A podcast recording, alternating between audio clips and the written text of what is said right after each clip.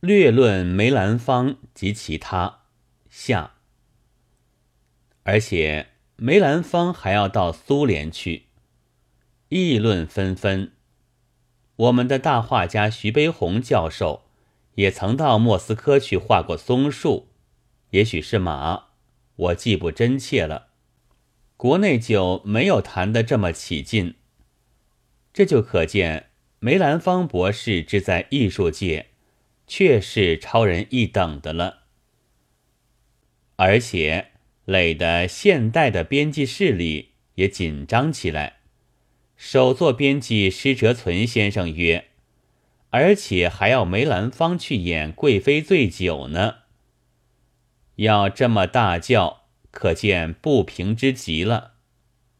倘不预先知道性别，是会令人疑心生了脏躁症的。”次座编辑杜衡先生曰。剧本鉴定的工作完毕，则不妨选几个最先进的戏，先到莫斯科去宣传为梅兰芳先生转变后的个人的创作。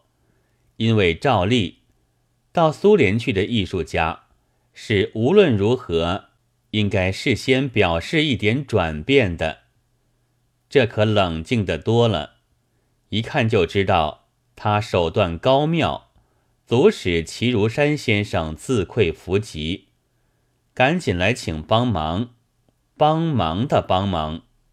但梅兰芳先生却正在说中国戏是象征主义，剧本的字句要雅一些。他其实倒是为艺术而艺术，他也是一位第三种人。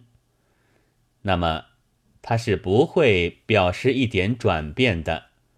目前还太早一点，他也许用别一个笔名做一篇剧本，描写一个知识阶级，总是专为艺术，总是不问俗事。但到末了，他却究竟还在革命这一方面，这就活动的多了。不到末了，花呀光啊，躺到末了。做这篇东西的，也就是我呀，那不就在革命这一方面了吗？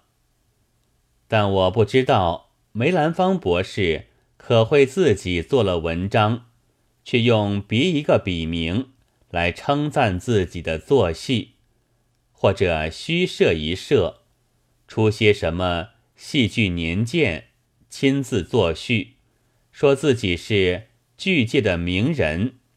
倘使没有，那可是也不会玩这一手的。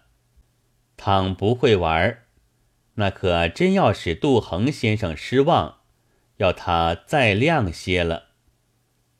还是待住吧。